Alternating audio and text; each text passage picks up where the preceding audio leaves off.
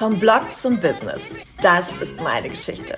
Ich habe aus meinem Blog Kochkarussell ein knallermäßiges Online-Business gemacht. Das heißt, sechsstellige Jahresumsätze durch E-Books, vollkommen unabhängig von Kunden und das komplett in meinem Stil. In Yoga-Pants und immer mit schiefem Dutt auf dem Kopf. Moin, mein Name ist Mia Keller und ich verrate dir meine wertvollsten Tipps und Tools rund um Marketingstrategien, E-Books, Fokus, Positionierung und Community Building damit du dein eigenes Knaller-Business aufbauen kannst. Und zwar komplett in deinem Swag.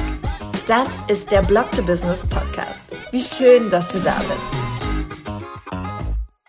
Vielleicht kennst du das eigentlich weißt du ganz genau, dass du dringend Verstärkung in deinem Team brauchst. Du schaffst die Aufgaben einfach nicht mehr alleine. Du, vielleicht fallen Sachen hinten über, die Mails werden nicht mehr beantwortet. Das war zum Beispiel bei mir der Fall. Oder du, ja, du schaffst es einfach nicht mehr allem gerecht zu werden und wünschst dir Unterstützung. Aber du hast keine Ahnung, wie du die Mitarbeitersuche angehen sollst. Kommt dir bekannt vor? Dann ist die heutige Folge für dich. Denn ich erzähle dir heute, wie du in nur sieben Schritten dein erstes Teammitglied findest. Also, lass uns loslegen. Bevor du mit der Mitarbeitersuche beginnst, ist es ganz wichtig, dass du erstmal herausfindest, was dir in der Zusammenarbeit wichtig ist. Das ist der allererste Schritt, ja? Das sind solche Sachen wie, wo soll dein Teammitglied arbeiten? Wollt ihr gemeinsam an einem Ort arbeiten, zum Beispiel in deinem Büro? Oder soll dein Teammitglied remote arbeiten? Das bedeutet von zu Hause oder vielleicht möchtest du ja auch mit einer virtuellen Assistenz zusammenarbeiten, die dann vielleicht auf Bali oder wo auch immer sitzt. Das ist einfach sehr wichtig, weil das quasi den den Kreis der Menschen, die sich für deine Stelle bewerben können, schon mal sehr äh, einschränkt oder auch erweitert. Und es hat beides Vor- und Nachteile. Vielleicht bist du jemand, der einfach gerne zwischendurch auch mal die Person sieht, mit der er zusammenarbeitet, dann macht es total Sinn, gemeinsam an einem Ort oder so ein Mischmodell zu finden. Und wenn du aber eigentlich eher Wert darauf legst, dass du eine möglichst breite Auswahl hast, sage ich jetzt mal, ne, und es dir relativ wumpe ist, ob die Person jetzt am gleichen Ort ist wie du oder nicht, dann ist Remote auch eine tolle Alternative. Die nächste Sache ist, festangestellt oder Freelancer? Möchtest du mit jemandem zusammenarbeiten, der wirklich festangestellt für dich arbeitet oder beispielsweise auf Projektbasis mit einem Freelancer oder einer Freelancerin? Und dann, und das ist auch super, super wichtig, was für ein Typ soll die Person sein, mit der du zusammenarbeiten möchtest? Soll das ein kreativer Content Creator sein, der, weiß ich nicht, Blogposts schreibt und ähm, keine Ahnung, vielleicht Fotos für dich erstellt oder was auch immer. Oder eher jemand, ein ordnungsliebender Abarbeiter, der im Hintergrund beispielsweise das Backoffice betreut, also Mails beantwortet, irgendwelche Orga-Sachen macht, äh, ja, ganz viel vielleicht Statistiken erstellt und solche Geschichten. Da gibt es natürlich auch Mischformen und alles Mögliche. Das ist jetzt, jetzt auch ne, kein Anspruch auf Vollständigkeit. Aber es ist einfach wichtig, dass du einmal überlegst, okay, was für einen Persönlichkeitstypen brauche ich überhaupt? Was für Stärken soll die Person mitbringen, mit der ich zusammenarbeite? Als nächstes geht es jetzt an die Aufgaben für die Mitarbeiter. Es ist nämlich ganz wichtig, dass du einmal überlegst, welche Aufgaben willst du überhaupt abgeben? Und dabei kann dir der Freedom Compass von Michael Hyatt helfen aus dem Buch Free to Focus. Du weißt ja, ich bin großer Fan, der hat mir sehr, sehr, sehr geholfen. Und das Konzept von diesem Kompass ist sehr, sehr schwer äh, theoretisch zu erklären. Aber das Konzept ist, dass du alle Aufgaben, die du machst, du schreibst wirklich alles, alles, alles einmal minutiös auf, von Mails beantworten über Rezepte entwickeln oder Bilder shooten oder was auch immer du alles machst, schreibst du auf und ordnest dann jede Aufgabe, sagst bei jeder Aufgabe, ob sie dir Spaß macht und ob du darin gut bist. Und die Aufgaben, in denen du schlecht bist und die dir keinen Spaß machen, die, äh, die beauftragst du als allererstes quasi. Also da suchst du als allererstes jemand anderen dafür, der dich dabei unterstützen kann. Als nächstes dann die Aufgaben, die dir zwar Spaß machen, aber in denen du nicht sonderlich gut bist. Das wären dann bei mir zum Beispiel Insta-Posts basteln, also diese Grafiken basteln und solche Geschichten. Dann die Aufgaben, in denen du zwar gut bist, aber die dir keinen Spaß machen. Und dann so, das Ziel ist, dass am Ende wirklich nur noch Aufgaben überbleiben, in denen du gut bist und die dir Spaß machen. Dann hast du quasi das Ziel erreicht, aber das wirklich zu 100 Prozent zu erreichen, ist sehr, sehr, sehr schwierig und ich glaube, da dürfen wir, dürfen wir auch eine Weile für brauchen, beziehungsweise vielleicht ist das auch Ne? Nicht unmöglich, aber es ist schon relativ schwierig. Aber wenn du jetzt schon mal damit anfängst, die Aufgaben auszulagern, in denen du schlecht bist und die dir keinen Spaß machen, dann ist das einfach super smart, weil du dann viel freier wirst für alle anderen Aufgaben. Und deswegen schaust du dir jetzt einmal alle Aufgaben an und guckst wirklich, bei welchen Aufgaben hast du den größten Nutzen, wenn du sie abgibst. Ich kann dir mal erzählen, was das bei mir damals war. Ich habe mir aufgeschrieben, Mails, zwei bis drei Stunden pro Woche, wenn ich die schon mal abgeben kann, dann macht das einfach ganz viel Platz in meinem Kopf. Dann auch sowas wie das Handling von Kooperationsanfragen. Das ist eine Stunde pro Woche, super viel, ja, einfach hin und her geschreibe, was, worin ich nicht gut bin, was mir keinen Spaß macht und was ich dann dementsprechend abgegeben habe. Beziehungsweise mit manchen Kooperationspartnern macht schon Spaß. Aber so generell einfach das in meinem Kopf zu haben, das, das funktioniert für mich einfach nicht so gut. Dann die Blogpost Post-Production, also alles, was nach dem Punkt kommt, an dem du das letzte Wort geschrieben und den letzten, das letzte Bild eingefügt und das Rezept eingefügt hast, alles, was dann noch kommt, also Bilder benennen und ähm, Umbruch einfügen und all solche Sachen, das ist, äh, habe ich inzwischen auch ausgelagert. Das macht Katja ganz toll, viel besser, als ich das jemals machen könnte. Und sowas wie Kundenservice für die E-Books und die Buchhaltung vorbereiten. Also es waren einfach Aufgaben, bei denen ich gemerkt habe, da bin ich nicht gut drin, das macht mir keinen Spaß. Und es gibt aber andere Leute, die da viel, viel, viel besser drin sind und die da Bock drauf haben. Und genau so kannst du es auch machen. Also du gehst einfach alle Aufgaben durch, schaust dir an, wo hat es den größten Nutzen für mich, wenn ich das jetzt abgebe. Und dann kannst du damit weiterarbeiten. Und was ganz wichtig ist, schreib einmal auf, was du willst, was du brauchst, wie viele Stunden und so weiter. Also wirklich so genau wie möglich und dabei auf Kernkompetenzen, also zum Beispiel ähm, dein neues Teammitglied sollte sich mit weiß ich nicht, vorbereitender Buchhaltung auskennen, aber auch sowas wie persönliche Kompetenzen. Also dein neues Teammitglied sollte proaktiv sein, Sachen vorschlagen, alles, was du gerne möchtest. Also, ne, was du dir wünschst. Und all dieses Wissen und auch einfach das herauszuarbeiten, habe ich letztes Jahr mit einem ganz tollen Coach gemacht und das hat mir wahnsinnig viel geholfen. Also du profitierst jetzt davon, was ich letztes Jahr mir so über das Jahr erarbeiten durfte und kannst es einfach direkt umsetzen. Okay, kommen wir zu Schritt Nummer drei, deine Stellenbeschreibung erstellen. Und das ist ganz, ganz, ganz wichtig, dass du da nicht den Fehler machst, den ich bei der ersten Stellenbeschreibung gemacht habe. Als ich meine allererste Stellenbeschreibung geschrieben habe, 2019 war das noch, ähm, für eine 450 Euro Stelle, da habe ich versucht, das möglichst sexy klingen zu lassen. Ne? Und das ist ja auch schön. Ich habe quasi die Stellenbeschreibung eher wie einen Blogpost geschrieben, als wie eine wirkliche Stellenbeschreibung. Aber du möchtest ja wirklich sagen, also natürlich soll es auch für die andere Person gut klicken, ne? das ist ja ganz klar. Aber du möchtest ja, dass die Person, die sich dafür bewirkt und dieses dann noch macht, ganz genau weiß, was die Aufgaben sind, wofür sie sich bewirbt.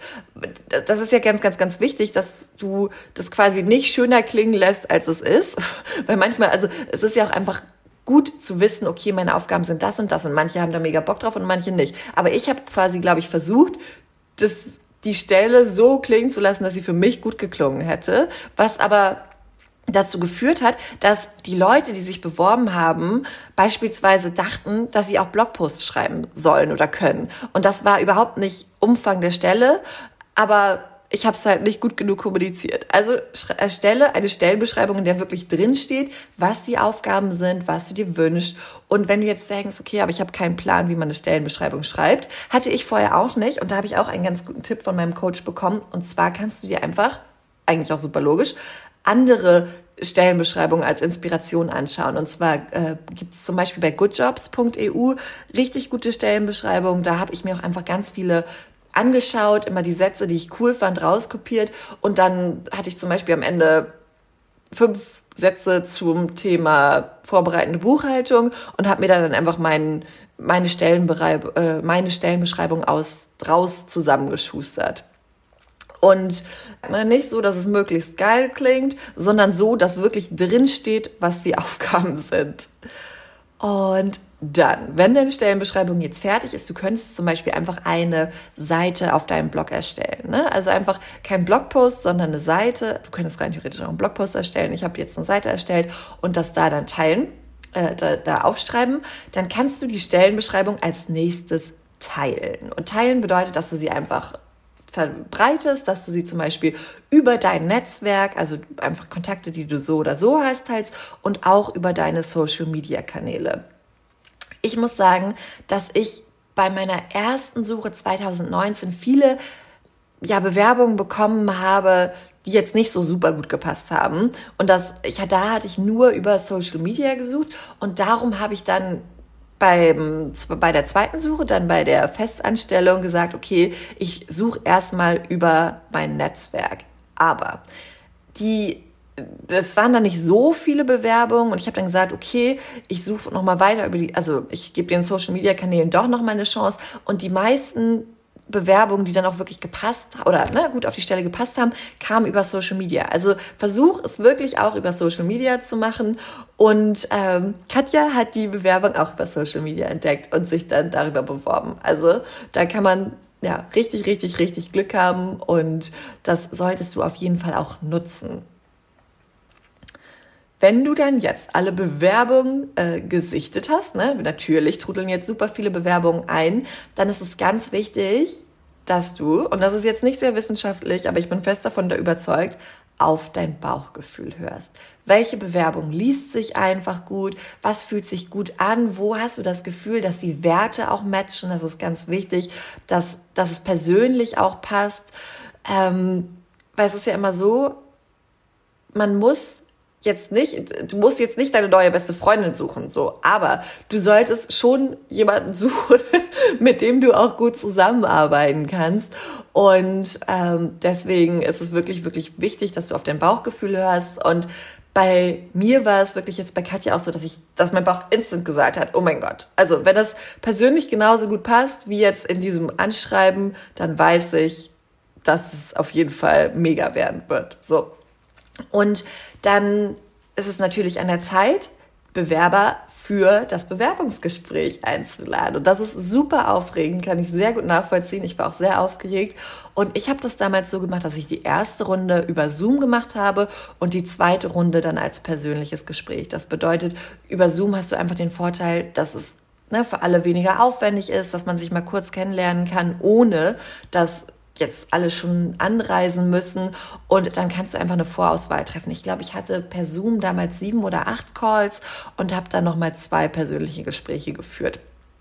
Und das hat sich super gut für mich angefühlt. Ich habe es dieses Mal, also weniger so gemacht, dass ich auch beispielsweise Aufgaben gegeben habe, das würde ich für immer ein bisschen von der Stelle abhängig machen. Also grundsätzlich ist es, glaube ich, auch ganz cool, wenn du zum Beispiel, wir suchen jetzt bald ähm, eine Community Management Stelle wahrscheinlich, also Community und Social Media Management Stelle. Und da ist es einfach wichtig, dass man schon mal oder dass wir schon mal so ein bisschen herausfinden, ob die Person ja so kommuniziert, wie wir uns das wünschen im Umgang mit der Community. oh Gott, ich habe zu viel, äh, zu häufig Community in letzter Zeit gesagt, mit der Community. Und deswegen könnte eine Aufgabe zum Beispiel sein, äh, schreib doch mal ein, weiß ich nicht, eine Antwort auf irgendeine Kundennachricht oder schreib doch mal einen Insta-Post, solche Geschichten. Also einfach damit du abklopfen kannst, ob die Fähigkeiten für die Aufgaben, die du gerne auslagern möchtest, dann auch da sind. Und wenn du dann im Bewerbungsgespräch Punkt 6 bist, dann ist es ganz wichtig, dass du erklärst, wie du funktionierst, was dir wichtig ist in der Zusammenarbeit, damit einfach beide Seiten schon mal wissen, worauf sie sich einlassen. Und ich weiß, dass man da ja auch so aufgeregt ist und ja, natürlich sich von seiner besten Seite zeigen möchte, aber es ist trotzdem viel cooler, wenn du sagst, mir ist es wichtig, dass wir uns alle zwei Wochen beispielsweise, ich habe damals gesagt, mir ist es wichtig, dass wir uns alle zwei Wochen in Kiel sehen. Und das wussten die auch schon, aber hätte ich das davor noch nicht gesagt, dann hätte Katja einfach für sich entscheiden können, okay, ist es denn was, was ich, also, ne, ist es was, was ich möchte? Oder ist es nichts für mich? Dann hätte sie es halt im Bewerbungsgespräch entscheiden können und wir hätten uns danach, äh, hätten das nicht erst später rausfinden müssen und dann merken müssen, okay, nee, das funktioniert irgendwie eigentlich einfach nicht. Genau. Oder solche Sachen wie bei mir, ich brauche Ordnung, um kreativ zu sein. Also ich brauche Ordnung, ich brauche Abläufe, ich brauche ganz viel Struktur, um kreativ sein zu können. Und ich brauche auch Platz im Kopf und brauche jemanden, der mir Platz im Kopf frei hält, quasi. Aber nicht jeder steht so sehr auf Ordnung wie ich. Und darum äh, ist das auch eine Sache, die ich auf jeden Fall, ich hoffe, ich habe sie damals gut kommuniziert, aber die ich jetzt auch noch mehr kommunizieren würde. Genau. Und wenn du dann dein neues Teammitglied gefunden hast, geht es an die Einstellung. Und wenn es dein erstes Teammitglied ist, dann brauchst du jetzt wahrscheinlich erstmal eine ganze Menge an Verträgen. Also den Arbeitsvertrag, sowas wie Datenschutz, Geheimhaltungsvereinbarung. Wir hatten, glaube ich, noch irgendwie sowas wie Fotos, also dass, dass, dass Fotos für die Website verwendet werden können und solche Geschichten. Und du kannst die natürlich kostenlose Vertragsvorlagen im Internet runterladen, aber die sind halt nicht auf dich abgestimmt. Also ich würde dir vorschlagen und raten, Verträge am besten vom Anwalt aufsetzen zu lassen. Ich habe das damals von der tollen Sabrina Käsehaufs von ähm, Lawlikes machen lassen, kann ich sehr empfehlen. Verlinke ich dir auch gerne nochmal in den Show Notes. Das ist, äh, ja, hat super geklappt und ist jetzt auch weiterhin eine tolle Betreuung, so wie man sich das vorstellt. Also wenn du noch jemanden für deine Verträge brauchst, dann schau gerne mal bei Sabrina vorbei. Und dann, wenn alle Verträge unterschrieben sind, geht es an die Einarbeitung. Und da ist es ganz wichtig, dass du so ein paar Infos zum Unternehmen, also was ist deine Mission, wo willst du hin, wer sind so die Zielkunden, mit wem, ne, wer sind deine Traumkunden, was sind deine Produkte, solche Geschichten kommunizierst. Das kannst du entweder alles einmal aufschreiben. Ich habe es damals alles aufgeschrieben, war wahrscheinlich ein bisschen unnötig, weil man liest sich das einmal durch und dann, und dann guckt man da ja nicht nochmal rein. Aber trotzdem, für mich war das damals wichtig, weil ich einfach das Gefühl hatte, dass ich bestmöglich vorbereitet sein wollte. Und das hat, ja, hat mir einfach Sicherheit gegeben, glaube ich. Und dann geht's an die Einarbeitung und da könnt ihr euch dann einfach zusammen beispielsweise die Aufgaben, die er oder sie übernehmen soll, anschauen. Und dann hast du ein neues Teammitglied. Super geil. Äh, ich glaube, jetzt ist nochmal Zeit für einen kleinen Pep-Talk. Ich weiß, ich weiß, wie gruselig das ist. Wirklich. Es ist so ein großer Schritt, jemanden einzustellen. Und wie gesagt, ich habe auch Jahre gebraucht. Ich weiß noch ganz genau, es ist so lustig, ich weiß nicht warum, aber ich kann mich noch daran erinnern, dass eine Tante uns hier mal in Kiel besuchen war, eine Tante von mir. Und wir darüber gesprochen haben. Und ich weiß noch genau, wo wir waren. Also wir waren an einem bestimmten Ort, das ist, da steht jetzt auch gerade wie so ein Erdbeerhäuschen. Also neben einem Erdbeerhäuschen standen wir da und sie meinte, ja, und deine Mama hat erzählt, dass es eigentlich jetzt mal Zeit für Mitarbeiter wäre. Ne? Und das war bestimmt zwei Jahre vor der ersten Einstellung. Und meinte sie, ja, genau, aber es ist halt ein großer Schritt und so. also ich weiß, dass es manchmal einfach dauert. Aber du kannst das, du darfst das. Und gerade wenn es wenn du an den Punkt kommst, dass du es alleine einfach nicht mehr schaffst. Und dass du natürlich hat man ein bisschen Bammel, uh, wie soll ich das finanziert bekommen und was ist, wenn es nicht funktioniert und so, aber du kriegst das hin und schau dir deine Finanzen einfach in Ruhe an. Vielleicht fragst du auch mal deinen Steuerberater, wofür du gerade einfach bereit bist. Und dann dann legst du einfach los. Und du musst ja nicht direkt mit einer Vollzeit-Festanstellung starten. Du kannst ja auch erstmal mit einer 450-Euro-Stelle starten. Das habe ich damals auch gemacht. Das hat dann ja ähm, nicht funktioniert, einfach weil ich da noch nicht so viel Ahnung hatte. Aber das hat mir quasi Sicherheit gegeben, dass es jetzt nicht gleich eine Verantwortung über ein paar tausend Euro ist, sondern halt erstmal relativ absehbar. Ich hoffe, das hat dir geholfen. Die Zusammenfassung findest du auch nochmal auf miakeller.com slash Teammitglied. Dann kannst du die ganzen Punkte nochmal anschauen und direkt loslegen, würde ich sagen. Also, ganz viel Freude, ganz viel Erfolg und du rockst das. Alles wird gut. Du darfst das, du kannst das und glaube mir, mit der richtigen Person im Team wird deine Arbeit nochmal so, so, so viel geiler. Also, ich wünsche dir einen fantastischen Tag und wir hören uns nächste Woche.